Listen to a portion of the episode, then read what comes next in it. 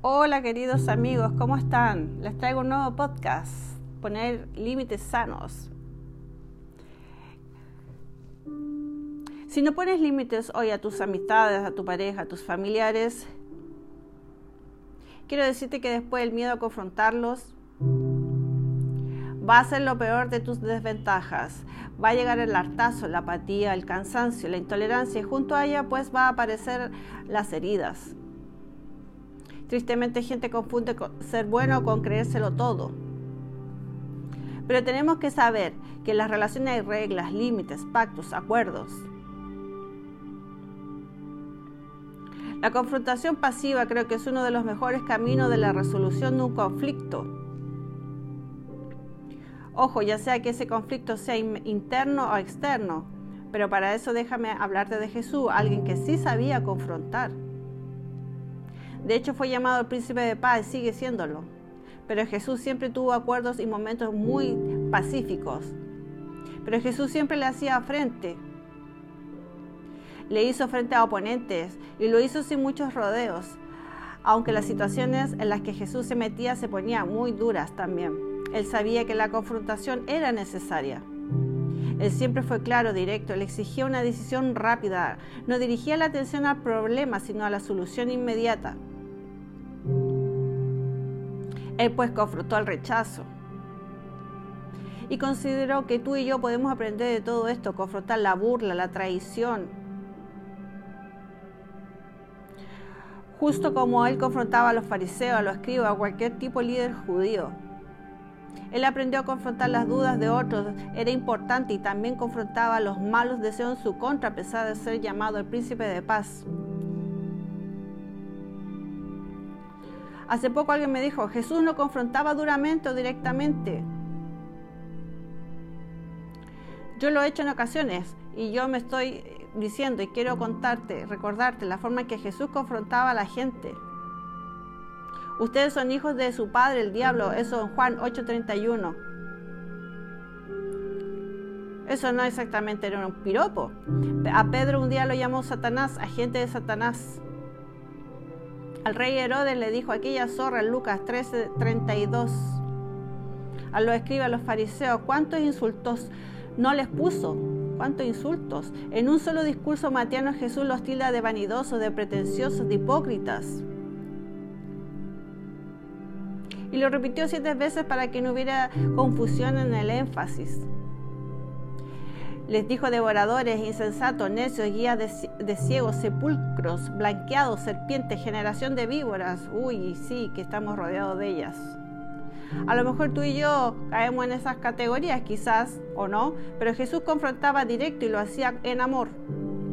Pero el amor el amor representa fortaleza, firmeza, no representa debilidad, fragilidad o palabras dulces. Él sabía confrontar de una forma clara. Él sabía revelar la situación, exponía el asunto y decía, vamos a decidir concretamente. Sabía poner límites, no dejaba espacio para la vaguedad. Mira, más allá del justo análisis que podamos hacer y desmantelar un conflicto o la meditación para abordarlo, tenemos que dejar de postergar las cosas. Tenemos que adquirir la sabiduría para anticiparnos, porque lo que nos viene en este mundo es confrontación.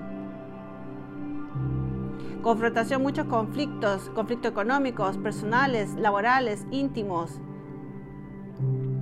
conflictos de la psique, el corazón, el espíritu, conflictos, conflictos, conflictos. Pero siempre podemos recordar cómo Jesús en su caminar dentro del imperio romano él estaba rodeado de todos menos de paz. Lo que reinaba en ese momento era el terror, la persecución, la religiosidad, el estatismo puro. De hecho, no hay mucha diferencia de todo nuestro presente. Pero él sabía que los acuerdos no siempre iban a ser acuerdos pacíficos, de hecho, muchos de esos acuerdos terminaron terriblemente. Pero él encaró frente a frente, cara a cara, y cada uno de sus oponentes era alguien con carácter, con firmeza, usaba todas sus herramientas y las ponencias las ponía por la misma razón, hasta, hasta la sátira usaba. Es solamente en tres años las cosas de Jesús solamente se calentaron, se pusieron a arder Por eso me impacta y me entusiasma porque aprender a tener la firmeza es algo extraordinario. Por eso pienso que la confrontación es uno de los mejores caminos a la resolución. Tú y yo a veces postergamos esa confrontación para vivir una falsa paz. Una escenografía que nos va a comiendo por dentro. Ya no te eches para atrás. Tarde o temprano vas a tener que confrontar y no hay nada mejor que hacerlo ahora, en este momento. Porque si no confrontas hoy, pues nada va a cambiar, es más, puede empeorar. Aprendamos a confrontar de forma directa, firme y en amor, que es la diferencia entre la rebelión y la revolución. Confróntate a ti mismo. Confronta las situaciones que has estado postergando, ya no lo dejes para mañana. Desmantela todos esos pendientes que te están generando tanta ansiedad en la vida. La historia de a mí no me gustan los problemas. Yo no voy a confrontar el problema, no me gusta discutir con tal Qué pereza hablar con el empleado, con el compañero, resolver el problema con mi hijo, con mi esposa, con mi esposo, con mis amigos. Ya no sabes la cantidad de frustración que eso trae a tu vida. No es algo minúsculo. En esta vida se mueven acuerdos, se modifican acuerdos y se llegan a nuevos acuerdos y solamente si confrontas.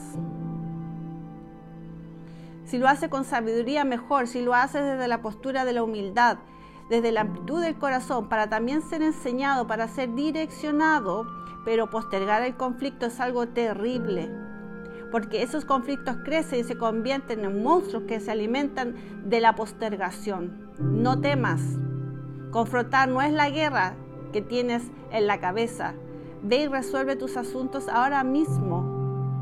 Si tienes un problema con alguien, ve y resuélvelo de una vez por todas has adquirido una cantidad enorme de paz y decides confrontar. Ve, crecer tu temperamento, te vas a fortalecer. Si algo se pierde, habrás ganado algo increíble en ti. Carácter, fortaleza, resiliencia o un nuevo aprendizaje.